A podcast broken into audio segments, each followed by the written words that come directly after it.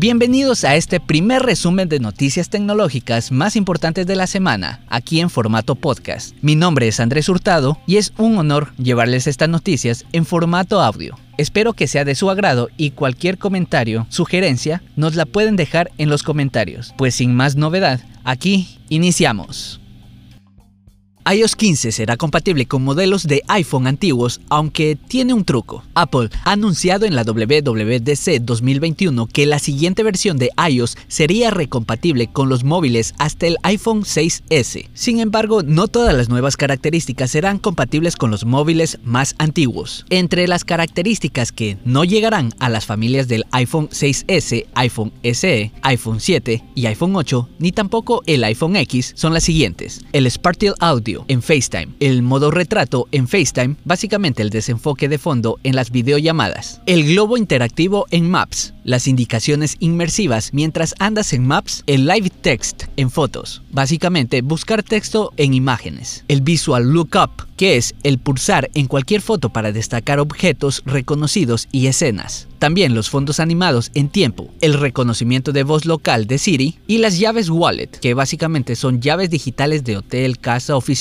o coches que ingreses a tu aplicación. Como vemos, iOS 15 llega a los móviles antiguos y es de alabar por parte de Apple que siga dando soporte a móviles que vieron la luz en 2015. Sin embargo, no hay que dejarse engañar, no todas las características llegan a todos los móviles.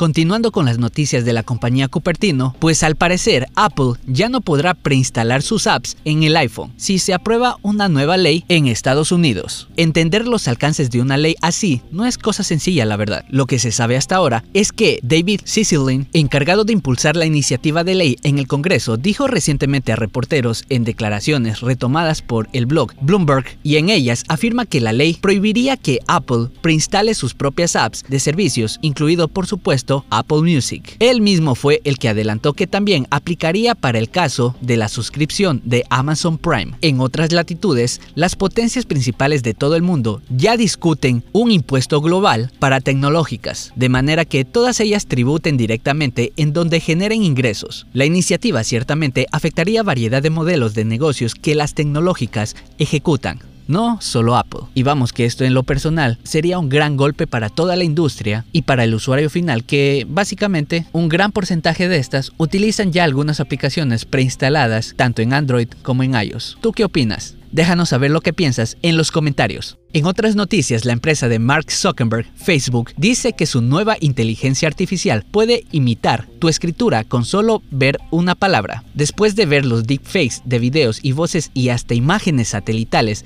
es turno de la escritura. Un nuevo proyecto de Facebook consigue imitar la mayor parte de escrituras con solo leer una palabra. A partir de dicha palabra, la inteligencia artificial aprende cómo es la tipografía y cómo se encarga de redactar cualquier texto con ella. Textile Brush, olviden, es el nombre que recibe el nuevo proyecto de Facebook AI también la empresa explica que si bien la mayoría de sistemas con inteligencia artificial pueden hacer esto con tareas específicas, en este caso Textile Brush es lo suficientemente flexible para entender todo tipo de tipografía de entornos reales, es decir, comprende sin aparentes problemas textos con todo tipo de caligrafías, estilos aplicados, grosores, colores, sombreados o rotaciones. Como suele ocurrir con este tipo de avances en inteligencia artificial, puede tener usos tanto positivos como potencialmente negativos. En teoría, una inteligencia artificial como esta puede ser utilizada para falsificar la escritura de alguien y hablar en su nombre, por poner un ejemplo, pero también para aplicaciones positivas, como utilizar para traducir de forma instantánea textos del mundo real con solo fotografiar o apuntar con la cámara. Sea como sea, de momento es solo una investigación pública de Facebook. Veremos si en los próximos cambios esta puede mejorar o llegar a popularizarse al aplicarse en una app o una herramienta real. Dicen que aún hay limitaciones y puntos concretos a superar. En lo personal, pues vaya que sí tendría su grado de controversia, ya que, como sabemos, muchos atacantes de la web utilizarían esto para falsificar documentos. Eso implicaría que nosotros como usuarios también tendríamos que mejorar tanto nuestros sistemas de claves como nuestra propia información. Así que atento con esto.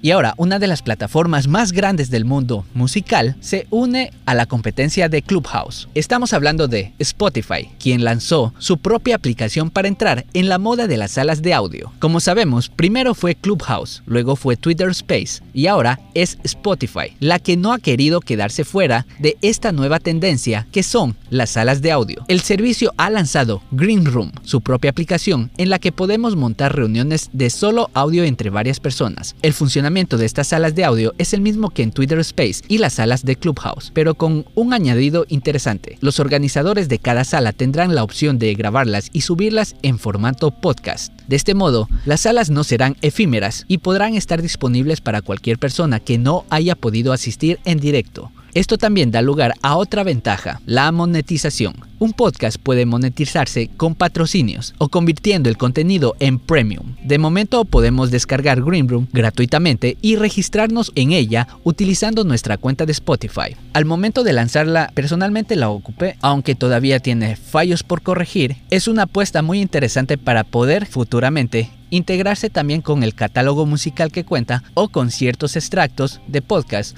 para comentarios. Aunque dentro de estas pruebas, algunos usuarios de Android han visto que tiene muchas limitaciones, a comparación de usuarios de iOS, quienes tienen más opciones para poder disfrutar de esta plataforma. Y otra de las novedades ocultas de la cual pude probar era básicamente si esta permitía fondo musical. Pero al igual que YouTube, suprime muy bien el audio que tenga derechos de autor, una novedad que ya a muchos nos sorprende. Así que pronto por ahí también vamos a estar compartiendo gustos musicales en los días de sereno, tanto sea el jueves o el viernes, así que nos vemos por ahí. Y la última noticia del sistema operativo más usado en todo el mundo, pues el nuevo Windows 11 ya está al descubierto el próximo sistema operativo de Microsoft se llamará Windows 11. Este martes se ha filtrado su aspecto y ha circulado por redes sociales diversas capturas de pantalla de sus principales novedades como el menú de inicio o el panel de control, entre otras. La nueva interfaz de usuario de Windows 11 es la mejor representación de la frase sorprendidos pero no impactados. Y es que según revela la filtración, el sistema se parece mucho a lo que se encontraba originalmente en Windows X, un proyecto de Microsoft que canceló en favor a Windows 11.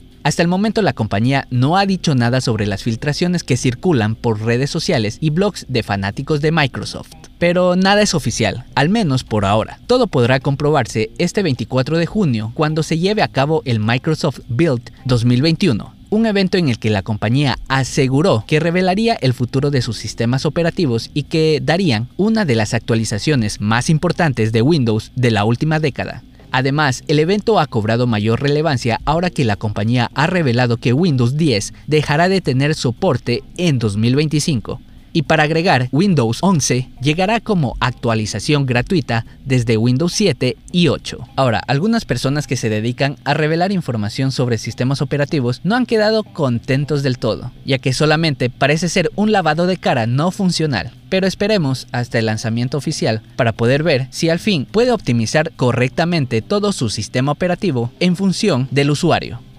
Y bueno, estas han sido las noticias más importantes en el mundo de la tecnología de la semana. Todas estas novedades y mucho más muy pronto la encontrarán en una página web para que así puedan estar informados acerca del mundo de la tecnología, de algún hack que pueda ser muy útil para tu vida productiva. Así que en la próxima edición les traeré más noticias. Mi nombre es Andrés Hurtado y nos veremos en la siguiente edición. Chau chau.